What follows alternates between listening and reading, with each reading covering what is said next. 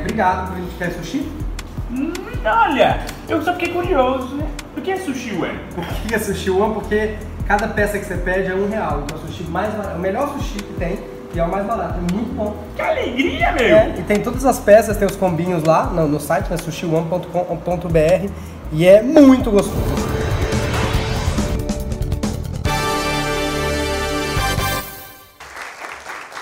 Bem-vindo ao Diário Semanal, hoje na sua versão pop. A gente sempre vai falar de cultura, de TV, de cinema. E hoje vamos te contar tudo o que aconteceu no Oscar. O Diário Semanal começa agora. Começa agora o Diário Semanal no YouTube e também em podcast pela Olá Podcasts ou na sua plataforma preferida. Não esquece que eu estou lançando meu livro, clica aí no link, que em pré-venda é mais barato, aprenda a rir de si mesmo. É o que os outros já estão fazendo. Vamos falar, claro, sobre o Oscar.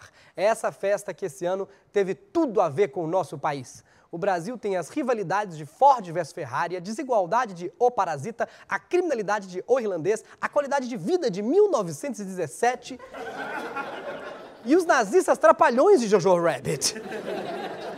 Aliás, o grande perdedor da noite foi 1917. Acabou não ganhando os grandes prêmios e olha que era favorito. Só porque é todo filmado como se fosse um plano sequência. Não achei justo. Se fosse assim, Velozes e Furiosos merecia Oscar também. Porque eles têm planos para mais 10 sequências. Quem mais trabalhou ontem à noite foi a tradutora coreana que subiu quatro vezes com os vencedores de O Parasita. Paulo Guedes deve estar chateadíssimo. Eu não achei que Parasita ia ganhar. Não achei. Todo mundo falando de coronavírus, eu achei que não tinha muito clima para votarem num filme asiático com o nome de doença.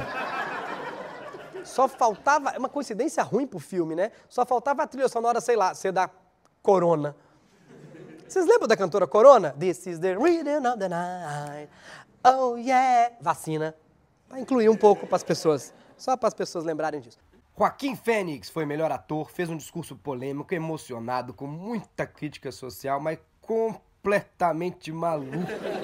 Não sei o que deram para ele, tava alterado. Deve ser emoção. Por um momento achei que o Joaquim Fênix tinha ganho, mas quem subiu para discursar foi o Coringa. Nesse Oscar, a Netflix tinha 24 indicações, mas acabou vendo só dois. Igualzinho a gente, quando alguém indica alguma coisa na Netflix, você começa com 24 indicações, olha aquilo tudo, vê um monte de trailer, acaba mesmo só vendo um, ou dois.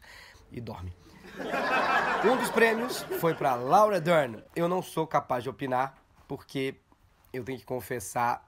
Eu não vi História de um Casamento. Eu achei a história meio. Sabe, filme de casal? Drama. Ela é uma atriz de teatro que sofre ao se separar do que ela mais ama e se vende para um cargo desgastante só por dinheiro. É basicamente a história da Regina Duarte no governo Bolsonaro. O outro Oscar da Netflix foi para o documentário que derrotou o brasileiro Democracia em Vertigem.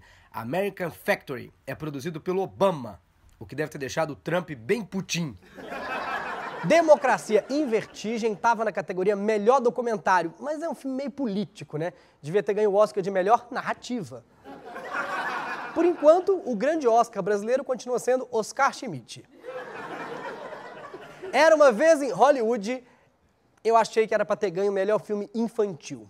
Eu não sei se você viu, Era uma vez em Hollywood, é uma história é meio alegre, fantasiosa, que se passa no mundo mágico, onde o grupo do Charles Manson não mata ninguém, o Bruce Lee apanha e onde o Brad Pitt é um ator que não consegue emprego.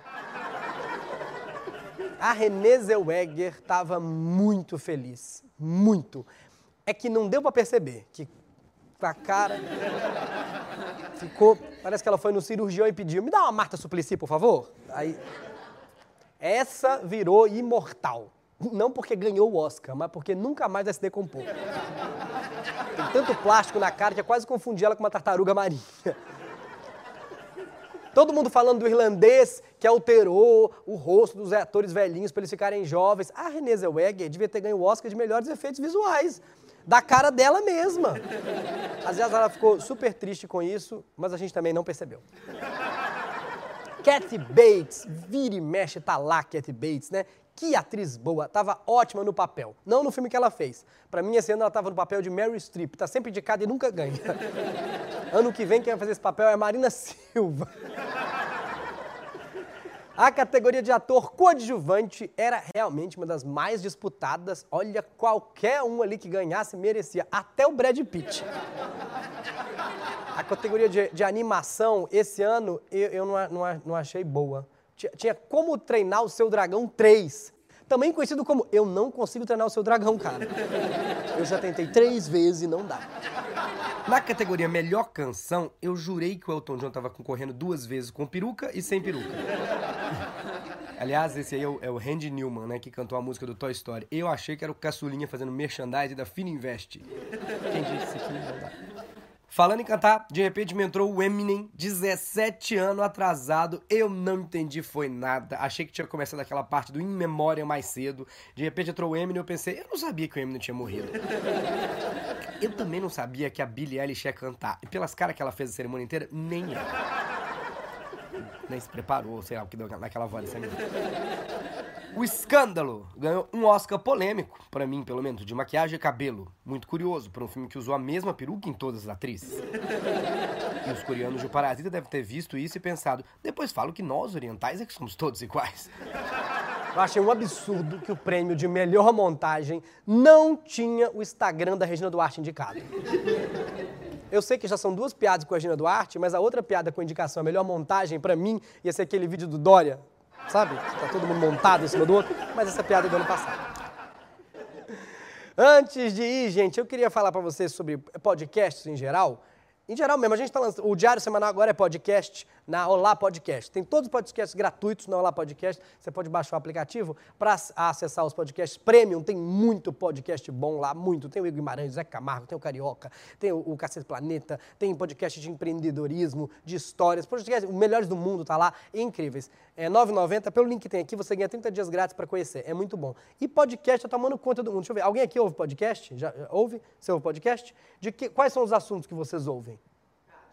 Comédia. Comediante, tem muito podcast de comediante. E você?